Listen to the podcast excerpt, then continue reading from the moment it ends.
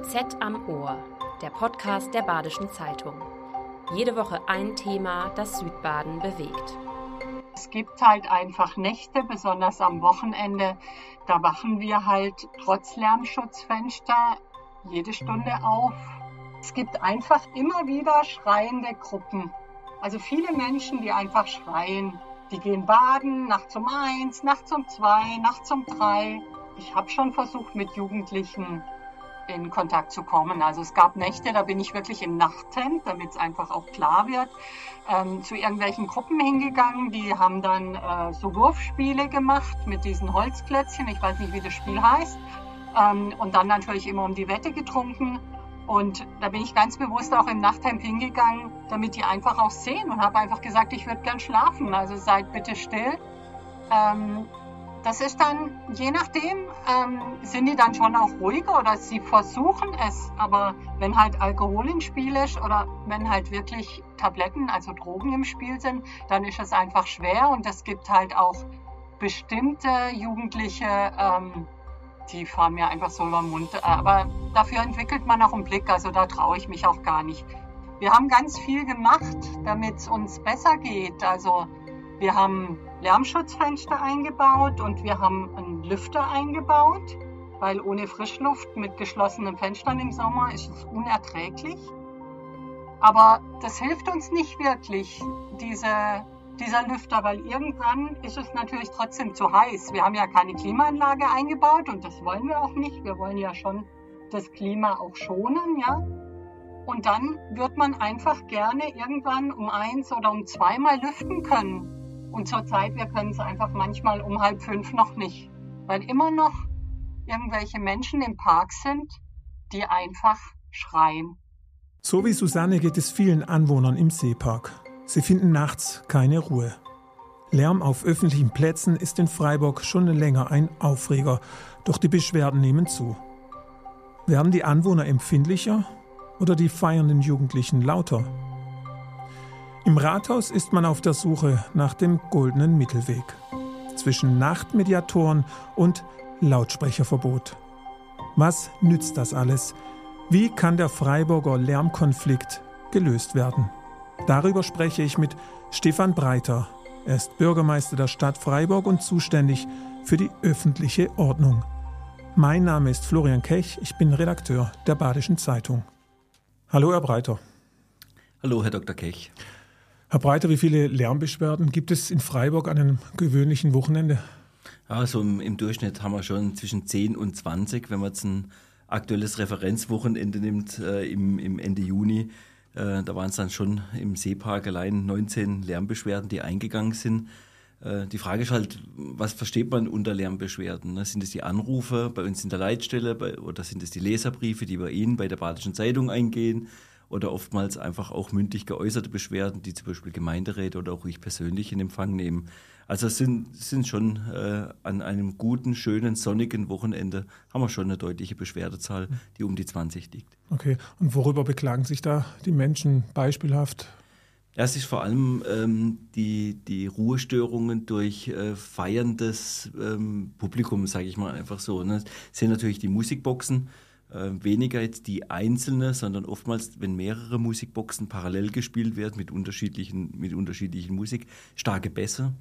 Ähm, aber dann dazu natürlich auch das äh, Lachen und, und Feiern äh, im Außenrum und das halt zu später Stunde. Ne? Mhm. Wenn, wenn also absehbar ist, es nimmt kein Ende, ähm, da spüren wir dann doch schon, dass die Bevölkerung sehr dünnhäutig ist, mhm.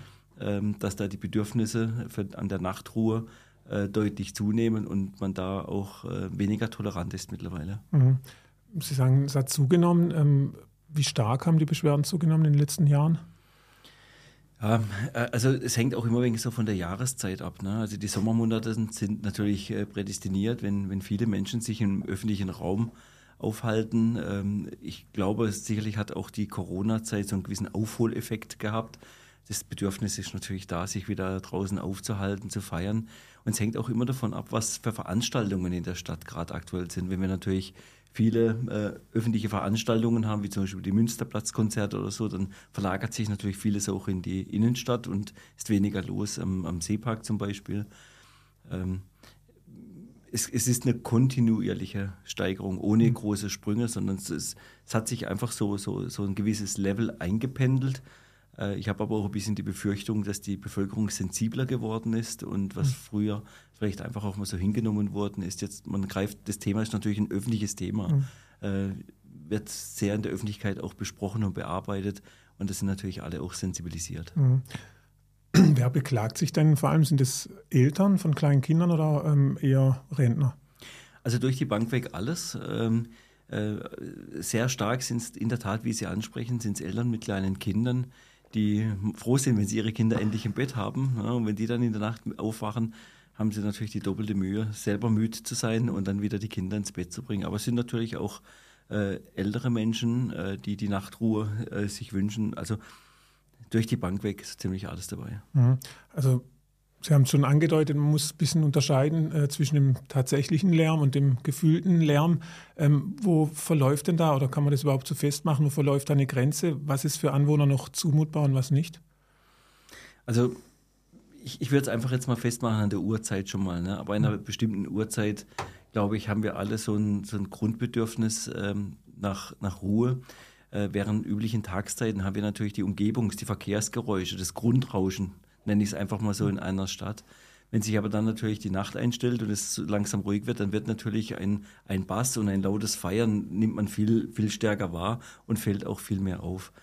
Das spüren wir an allen äh, Punkten in der Stadt, ob das in der Innenstadt ist oder im Escholzpark, Seepark, an den Hotspots sozusagen. Hm.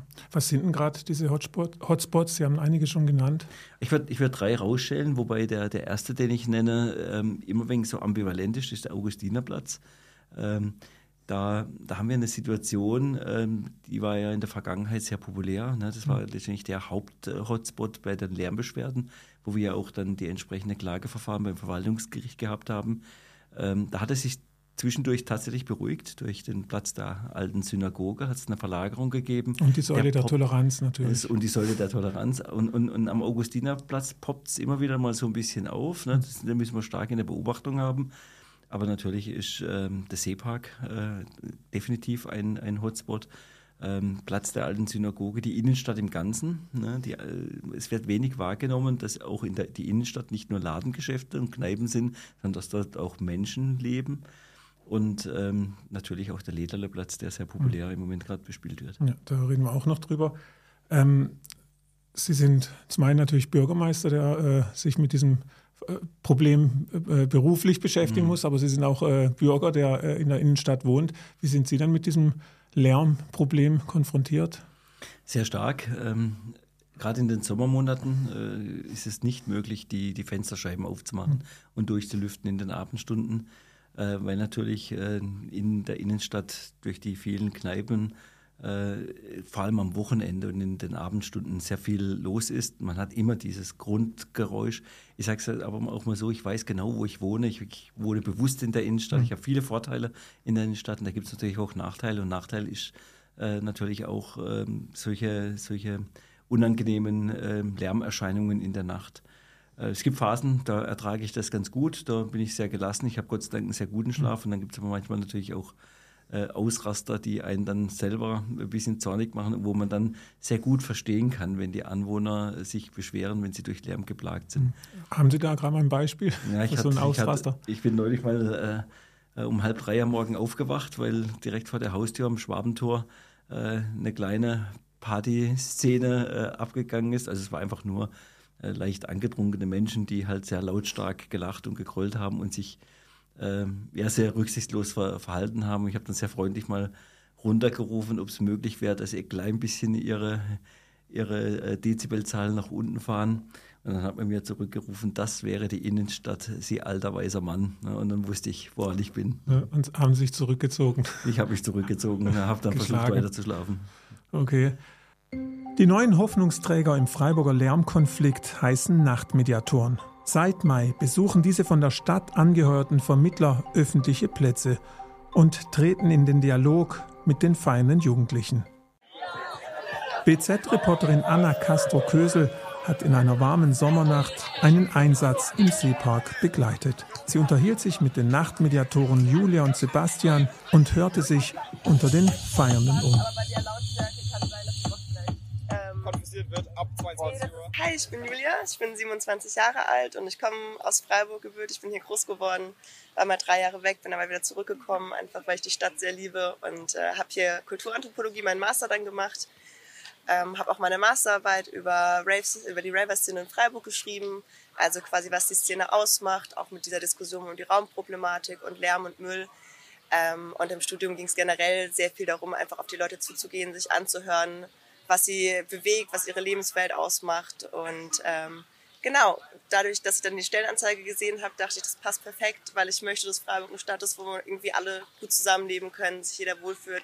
Ja, mein Name ist Sebastian. Äh, ich wohne erst seit einem Dreivierteljahr in Freiburg, ähm, komme ursprünglich aus der Region Göttingen, also in Niedersachsen, und habe Freiburg dann als sehr lebenswerte Stadt kennengelernt ähm, und möchte gern dazu auch ein Stück was zu beitragen und habe dann die Stellenausschreibung gesehen, ähm, eben auf Leute zugehen, zwischen Leuten, äh, ja, mediieren, agieren mit Menschen, mit fremden Leuten reden und habe mich da total gesehen, weil ich glaube, ähm, ein sehr offener Mensch bin, sehr einfach mit Leuten in Kontakt treten kann.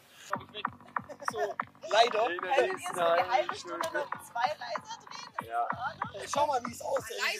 Ich glaube, leise ist gar nicht das Thema, sondern eher so, hallo. Ja, mega. Wir merken jetzt auch gerade, dass äh, wenn man auf den Plätzen ist, dass man mit den Leuten redet und sie total dankbar sind, weil sie dann eben ähm, ja, nett darauf angesprochen wurden und das auch auf den Lernprozess anstößt. Und das ist ein ziemlich gutes Gefühl. Wie fandest du denn jetzt, dass die Nachtmediatoren zu euch gekommen sind? Ich finde es eine gute Sache, dass sie sich auch so vorstellen und dass man auch so weiß, dass sie da sind. Gerade weil, also mit ihren roten T-Shirts kann man sehr gut erkennen, aber man, ich wusste jetzt halt zum Beispiel nicht, dass es sie gibt. Und ich finde gerade, also ich war auch schon hier und dann kam die Polizei und man fühlt sich dann schon schneller eingeschüchtert. Wie findest du es denn, dass die Nachtmediatoren hier rumgehen und euch an die Musikboxen erinnern? Man weiß, okay, die kommen im ersten Moment total nett. Und später sind es halt dann doch die, wo ein bisschen so, hey, mach mal ein bisschen leiser, ein bisschen ruhiger, hier wohnen auch Leute. Aber ich finde es natürlich auch mega cool, dass sie da sind, dass da einfach so ein, so ein Verknüpfungspunkt zwischen, zwischen den letztendlich drei Konfliktparteien, Anwohnern, Stadt und ähm, jungen Leuten geschaffen wird. Nach 23 Uhr, also ist es da meistens lauter, leerer, voller, leiser? Also es ist auf jeden Fall leerer als davor, das merkt man ganz klar. Also jetzt gerade ist es äh, um halb elf und man merkt schon, dass einzelne Gruppen aufbrechen. Es sind schon vereinzelt Gruppen weg auch und es wird auch leiser. Das hängt wahrscheinlich auch damit zusammen, dass wir die Leute aktiv ansprechen und eben schon auf die Nachtruhe hinweisen. Aber ich glaube auch, dass es einfach einige Leute gibt, die eben das auch ein Gefühl haben und ähm, dann von sich aus leiser machen oder eben schon auch vielleicht Richtung Stadt gehen oder Richtung einer Party gehen, wo man sich eben dann auch anders trifft und dann ja, man hier von hier weggeht, weil es jetzt eben auch hier dunkel ist. Gesagt, voller Witz nicht, weil die meisten Gruppen sind die, die eh schon seit zwei, drei Stunden da sind und äh, es kommt eigentlich niemand mehr neu großartig dazu. Dann ab 23 Uhr sind dann eher die Gruppen, die schon da sind und mit denen sprechen wir schon davor und weisen darauf hin. Genau. Und, Jetzt haben Sie seit zwei, knapp zwei Monaten eine Nacht, sogenannte Nachtmediatoren im Einsatz. Ähm, was versprechen Sie sich davon? Also ich glaube, dass es ähm, nicht der richtige Weg ist, nur repressiv unterwegs zu sein, also nur mit, mit, den, mit der Ordnungsgewalt in einer Stadt äh, umzugehen, sondern wir glauben, dass wir auch ein niederschwelliges, äh, präventives äh, Konzept brauchen, um letztendlich ähm, gesamtheitlich das Thema Lärmbeschwerden in den Griff zu bekommen. Ähm, wir haben uns da natürlich mit vielen anderen Städten auch ausgetauscht und haben äh, das jetzt nicht neu erfunden, sondern haben da auf die Erfahrung von anderen Städten auch zurückgegriffen. Und wir erhoffen uns, dass ähm, ja, mehr Verständnis äh, erzeugt werden kann durch gezielte Ansprachen und Ansprachen auf Augenhöhe. Wir haben bei der Auswahl äh, des, der entsprechenden Nachtmediatorinnen und Mediatoren darauf geachtet, dass es Menschen sind, die durchaus auch im feiernden Volk sein könnten, ne, die also erstens mal jung sind, vom Aussehen, äh, von der ganzen Art, ähm, wie sie sich in der Stadt bewegen, dass sie aus der Stadt rauskommen, dass sie die Partyszene kennen. Keine alten weißen Männer. Kalte, keine alten weißen Männer, mhm. sondern die, die tatsächlich echt auf Augenhöhe äh, diskutieren mit, äh, mit den jungen feiernden Menschen und äh, die einfach auch Ver Verständnis erzeugen für unsere Position. Und das ist manchmal halt einfach wenn, wenn man frei, feiern will und wenn eine Stadt äh, Gerechtigkeit haben möchte, dann braucht es letztendlich immer ein bisschen so den Ausgleich. Und also ich persönlich habe eigentlich auch so den Eindruck, niemand oder die wenigsten machen Lärm äh, in der Nacht äh, aus Böswilligkeit. Mhm. So jetzt ärgern wir mal die, die schlafenden Menschen. Das macht ja niemand. Sondern es ist oftmals so eine Unbedachtheit, nicht drauf achten. Man ist so in der Clique unterwegs, hat vielleicht auch was getrunken und dann, dann wird es halt ein bisschen laut, ohne dass man das bewusst macht. Und das zu sensibilisieren, darauf aufmerksam zu machen, ähm, dass es gar nicht so weit kommt, dass eine, eine, eine, eine eine Ordnungseinheit kommen muss, wo dann Mhm. mit Ordnungsmaßnahmen eingreift. Äh, Das ist unser Ziel und ich glaube, so die nach den ersten Wochen können wir sagen, es greift. Ich bin mal gespannt, wenn wir nach, nach dem Sommer darüber sprechen, äh, wenn wir ein bisschen Bilanz ziehen. Aber die Erfahrungen und die Rückmeldungen sind derzeit sehr, sehr positiv. Was melden die Nachtmediatoren zurück? dass sie, dass sie gut angenommen werden. Sie melden auch zurück, dass sie ähm, erkannt werden durch natürlich ihr einheitliches Outfit mit den roten T-Shirts. Sie melden auch drum, äh, schon zurück, dass sie durchaus erkannt werden. Es gibt natürlich immer das ähnliche, gleiche äh, Partyvolk. Also man sieht sie schon von weitem und dann kommen sie schon, hi, ihr, ja, wir Mhm. wissen, wir müssen runterdrehen.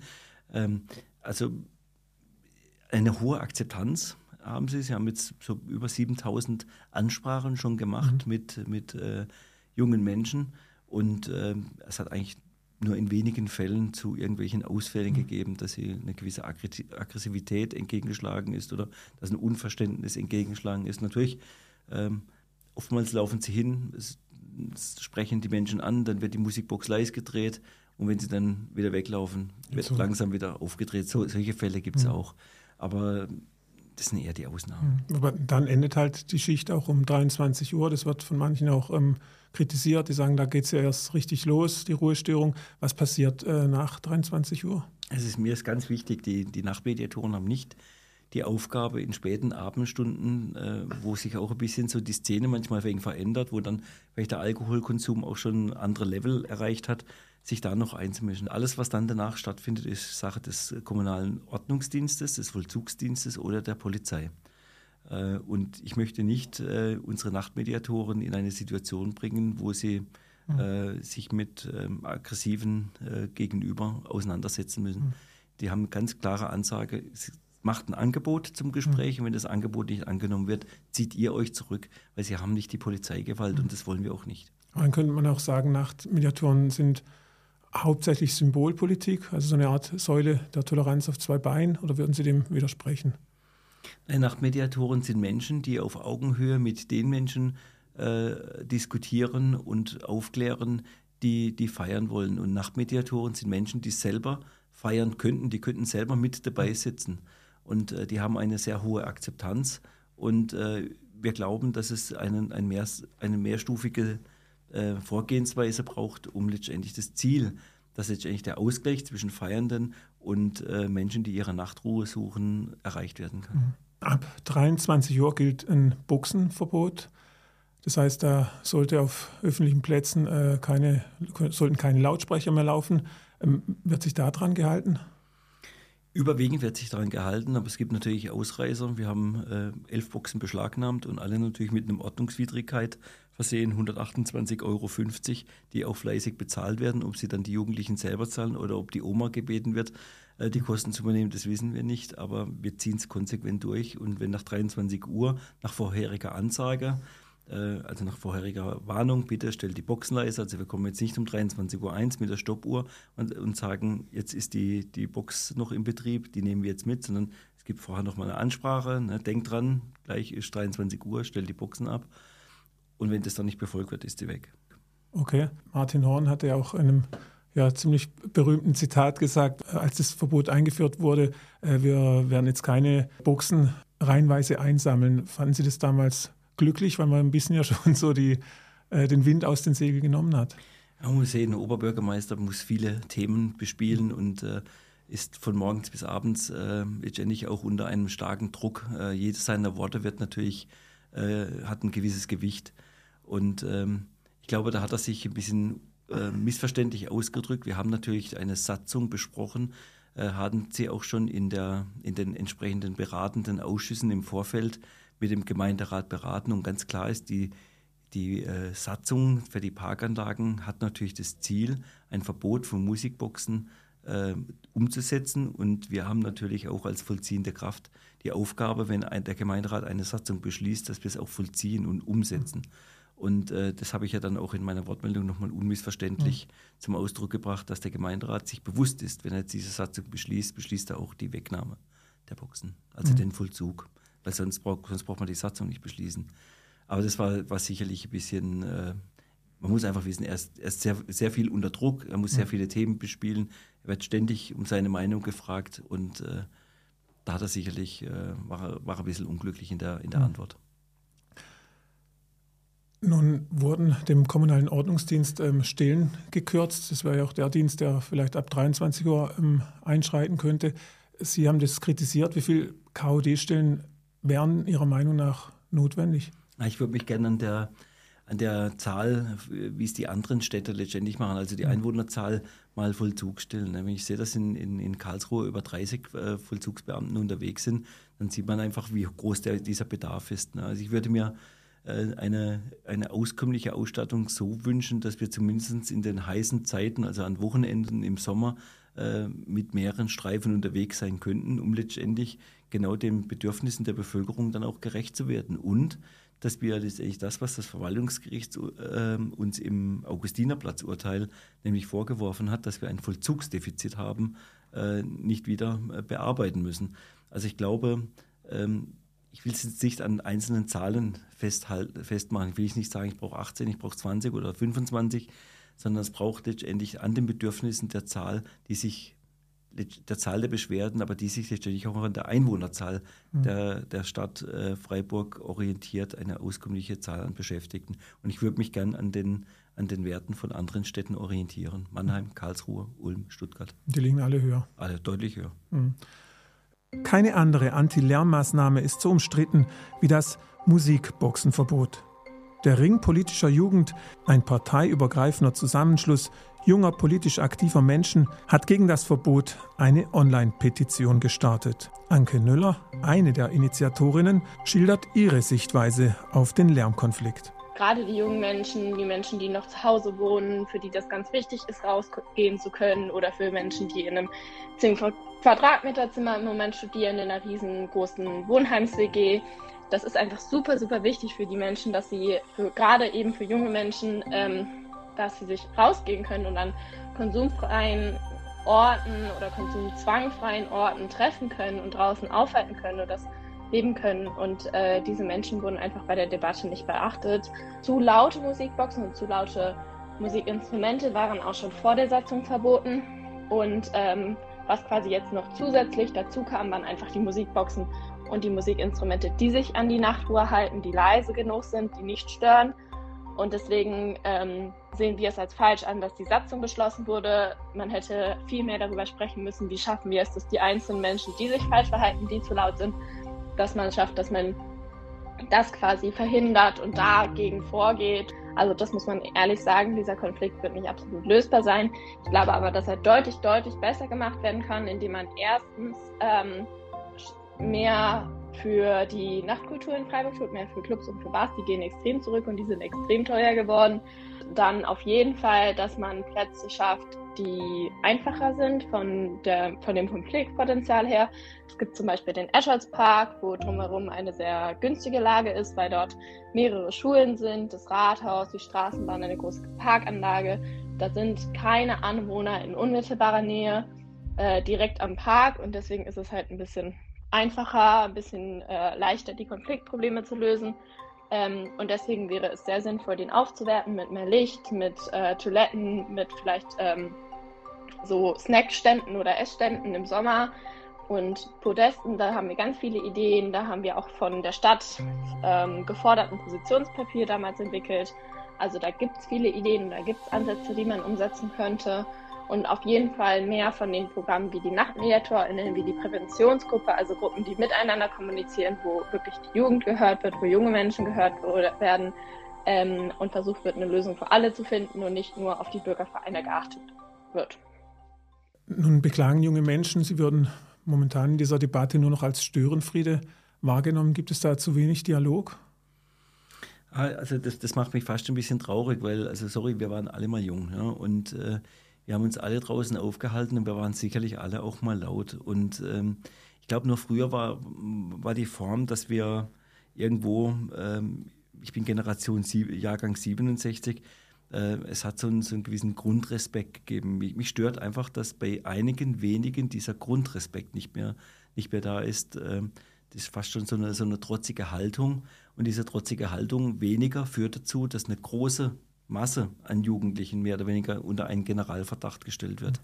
Und äh, da tun einige wenige einen Bärendienst für eine große Anzahl von friedlich feiernden jungen Menschen. Ich bin regelmäßig an der Dreisam, ähm, äh, auch in den Abendstunden. Ich, ich genieße diese Stimmung, äh, wenn da überall so Jugendgruppen sitzen, die einen bringen sich was zum Essen mit, haben Wein dabei oder trinken was, alles maximal friedlich. Die Boxen sind auch an, aber sie sind leise.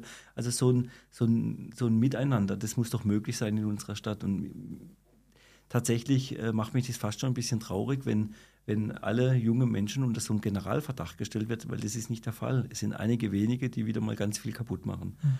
Und äh, zu Ihrer Frage, ob es ausreichenden Dialog gegeben hat, also ich glaube schon, ich selber habe äh, drei Videokonferenzen mit dem Ring politischer Jugend gehabt zum äh, Thema Escholzpark. Was machen wir jetzt mit dem Escholzpark? Wie geht es da weiter? Ähm, natürlich ist auch das Amt für öffentliche Ordnung ständig im Austausch mit entsprechenden Gruppierungen.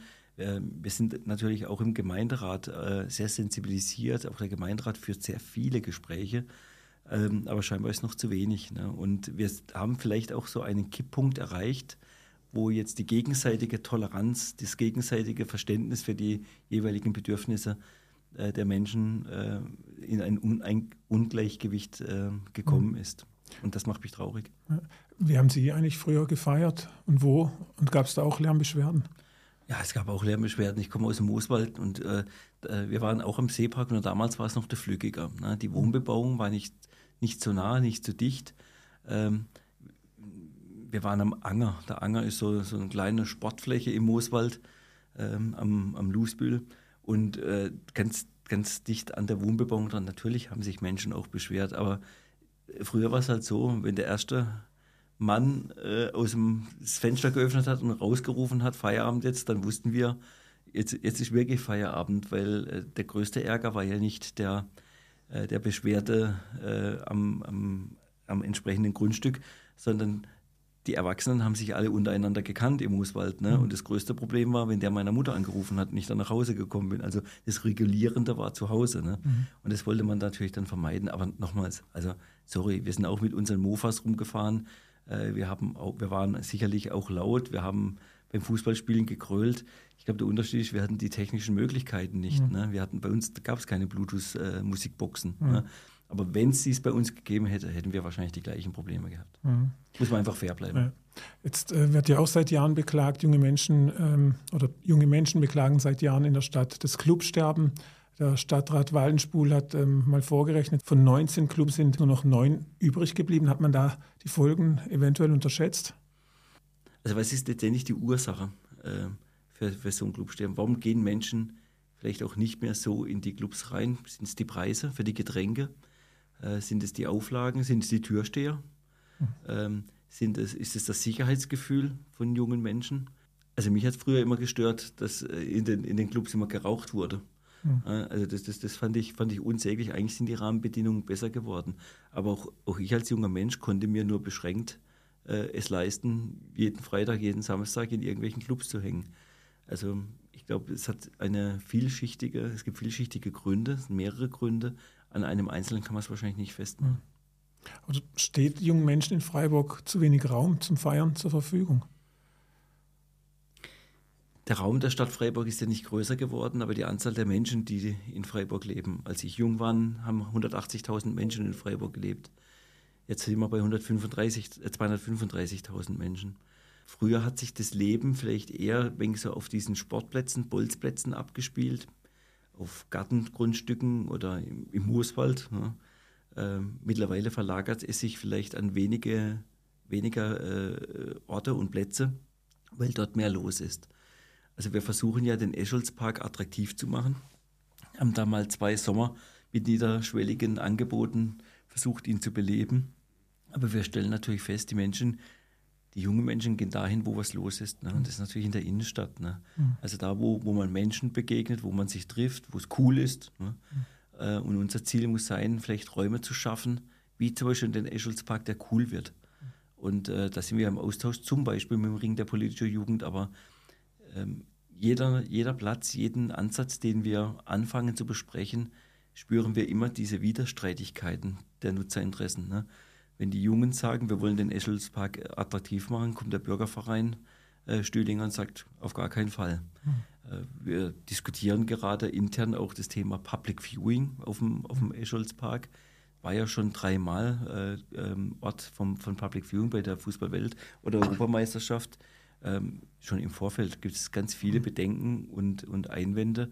Das macht es natürlich auch nicht einfach für eine Kommunalpolitik, die Freiräume zu schaffen, die junge Menschen auch brauchen. Und immer nur die Messe als Antwort geben, Mhm. ist zu wenig. Nun ist die Situation eskaliert auf dem Lederli-Platz in, im Stühlinger. Dort haben am 15. Juni rund 150 junge Menschen aus dem linken Spektrum es krachen lassen, muss man so sagen. Anwohner fühlten sich hinterher von der Polizei und der Stadt im Stich gelassen. Was ist aus Ihrer Sicht da schiefgelaufen? Also zum einen war das keine Situation, wo junge Menschen einfach zusammengekommen sind, um zu feiern, sondern es war, eine, es war ein Statement. Ja. Was da passiert ist, war eine gezielte, laute Aktion, um letztendlich gegen den Gemeinderatsbeschluss Verbot der Musikboxen in bestimmten Parkanlagen zu verbieten, zu demonstrieren. Und äh, das wurde auf den Schultern ausgetragen von einigen wenigen, nämlich den Anwohnern äh, auf dem Lederleplatz. Und das ist natürlich maximal zu verurteilen. So geht's nicht. So kann man nicht in einer Stadt miteinander umgehen und miteinander le äh, leben. Ähm, der Vollzugsdienst ist äh, zu einer frühen Zeit gegen 23 Uhr äh, vor Ort gewesen und hat festgestellt, dass es eine aggressive Grundhaltung bei den Feiernden vorhanden ist. Äh, sie wurden auch gezielt angesprochen, sie sollen sich verpissen. Ähm, und äh, der Vollzugsdienst hat auch da die ganz klare Dienstanweisung, wenn es gefährlich wird, geht ihr raus. Das ist nicht neu eure Rolle, Mhm. ähm, äh, in eine Situation euch zu begeben, wo es gefährlich werden kann. Und dann war das die Aufgabe der Polizei, die dann auch vor Ort war mit vier Streifen, also vier Streifenwagen. Und die Polizei hat für sich die polizeitaktische Entscheidung getroffen, nicht einzuschreiten. Ähm, von meiner Seite fragwürdig, aber die Polizei hat sich da ja entsprechend auch den Anwohnern erklärt, es war ja auch Mhm. öffentlich. Und ich glaube, das Ding ist vom Tisch und wir haben alle unsere Lehren gezogen, Was sind das für Lehren? Dass wir das nicht mehr tolerieren. Das, Mhm. das geht auf gar keinen Fall, weil natürlich die entsprechenden geschädigten Anwohner im Recht sind. Ne? Und ich möchte mich nur, nur ähm, ich möchte mich nur bedingt äh, von einem Gericht zitieren lassen, dass wir ein, ähm, ein, ein Organisationsversagen oder Vollzugsversagen haben. Es gibt Recht und Gesetz und dieses Recht und Gesetz kann nicht von einigen wenigen gebrochen werden. Und das müssen auch die Menschen verstehen und akzeptieren. Und man kann nicht gegen einen gültigen Gemeinderatsbeschluss, äh, der mit großer Mehrheit getroffen wurde, ähm, so nach dem Motto auf der Straße dann entscheiden, wie dann umgegangen wird. Also Zeiten von Anarchie sollten der Vergangenheit gehören. Der Partyprotest auf dem Lederleplatz markiert den vorläufigen Höhepunkt des Freiburger Lärmkonflikts. Wenige Tage nach dem Vorfall wandte sich Oberbürgermeister Martin Horn in den sozialen Medien mit einer Videobotschaft an die jungen Menschen in Freiburg, die feiern wollen. Es folgt eine Zusammenfassung. Die Musik im Hintergrund stammt aus dem Original. Freiburg ist eine wunderbare, eine weltoffene, eine junge, eine vielfältige Stadt. Und zu dieser Stadt, wo so viele verschiedene Menschen wohnen, da gehört es auch, dass man gemeinsam feiert, weil Feiern verbindet Menschen und das ist richtig und das ist einfach schön. Aber das, was hier vor zwei Wochen auf dem Lederleplatz im Stühlinger passiert ist, das hat eben nichts mit Weltoffenheit, Toleranz und miteinander cool feiern zu tun. Hey, das war eine bewusste Eskalation von einigen wenigen, die ja Rambazamba gemacht haben gegen die Nachbarschaft die ganze Nacht über, an diesem Platz beschmiert haben, ihn verdreckt haben. Das ist richtig uncool, das ist inakzeptabel, das können und das wollen und das werden wir so nicht akzeptieren können. Und es muss doch klar sein, dass in Freiburg gefeiert werden darf, auch mal laut und schrill und bunt. Aber gleichzeitig muss man in dieser Stadt eben auch schlafen dürfen. Und das müssen auch die Anwohner und Anwohnerinnen hier auf dem Lederplatz. die Krankenschwester, die morgen einen Dienst hat, genauso wie Mama und Papa, Oma und Opa, Menschen aller Generationen der unterschiedlichsten Hintergründe. Wir brauchen Räume der Begegnung, gerade für junge Leute. Letztes Jahr kamen Leute und haben gesagt, hey, es gibt nichts mehr in Freiburg zu feiern im öffentlichen Raum und überhaupt keine Option mehr für einen Rave. Haben wir zusammengesetzt, geschaut, wo ist das möglich. Hier im Dietenbach-Park, hier auf der Fläche genau nebenüber. Da haben schon eine ganze Reihe von Raves stattgefunden. Und hier kann weiter getanzt, gefeiert, zusammengekommen werden. Und hier kann man richtig laut sein, ohne dass man jemand stört. Im Dietenbach-Park wurde jetzt eine Fläche eingerichtet für ähm, legale Raves. Ähm, zitiere ich nochmal den Oberbürgermeister. Ähm, er hat gesagt, hier kann man richtig laut sein, ohne dass es jemanden stört. Sehen Sie das auch so? Ja, da muss ich leider widersprechen. Äh, natürlich gibt es keinen Platz, äh, der in der Nähe einer Wohnbebauung ist, an dem man es richtig krachen lassen kann mhm. und laut sein. Auch da gilt natürlich, äh, gelten Rahmenbedingungen, wie man damit umgeht. Also wir fördern diese Maßnahmen, diesen Raveplatz. Äh, wir haben auch auf Antrag äh, des Gemeinderats 50.000 Euro eingestellt, um die Verbesserung letztendlich, die, die, die räumliche Verbesserung dieses Platz, Platzes äh, entsprechend zu gestalten. Und selbstverständlich bieten wir diesen Platz für zehn Veranstaltungen im Jahr an, in einer organisierten Form zu bespielen und natürlich auch den Bedürfnissen der jungen Menschen gerecht zu werden. Aber auch da gilt, Leider, 22 Uhr ist Schluss, weil natürlich die Anwohner auch nach 22 Uhr das Recht haben. Polizeiverordnung der Stadt Freiburg, beschlossen vom Gemeinderat, Paragraph 3, 22 Uhr ist Nachtruhe. Das gilt einfach. Ne? Und ähm, ähm, da können wir natürlich nicht drüber hinweg. Ähm, der Oberbürgermeister hat es sicherlich so gemeint, im Rahmen, äh, innerhalb dieses Rahmens, den wir gesteckt haben, vom Beginn bis Ende mit einer bestimmten Dezibelzahl, organisiert, gemeinnützig, äh, mit klaren Verantwortlichkeiten. Innerhalb dieses Rahmens kann man sicherlich äh, mal die, die Boxen ein bisschen aufdrehen und auch ein bisschen feiern. Aber klar ist, die Regeln müssen eingehalten werden. Der Rahmen kann nicht erweitert werden. Mhm. Nun hatten wir die Premiere am vergangenen Samstag, die Rave-Premiere im Dietenbach-Park. Gab es da schon Rückmeldungen, gab es Beschwerden? Also bei uns im Amt für öffentliche Ordnung ist tatsächlich äh, Stand heute noch keine Beschwerde eingegangen. Ich war am Samstagmittag, äh, bin mal mit dem Fahrrad geschnappt, bin selber mal vorbeigefahren, habe es mir angeschaut. Ich habe eine friedliche, äh, schöne, feiernde Veranstaltung vorgefunden. Wie es jetzt aber in den Abendstunden weitergegangen ist, das weiß ich nicht. Da keine Beschwerden eingegangen sind, denke ich, dass es gut organisiert war. Alle haben sich an die Regeln gehalten. Weiter so. Gut. Herr Breiter, vielen Dank für das Gespräch. Gerne. Das war BZ am Ohr, der Podcast der Badischen Zeitung. Jede Woche ein Thema, das Südbaden bewegt.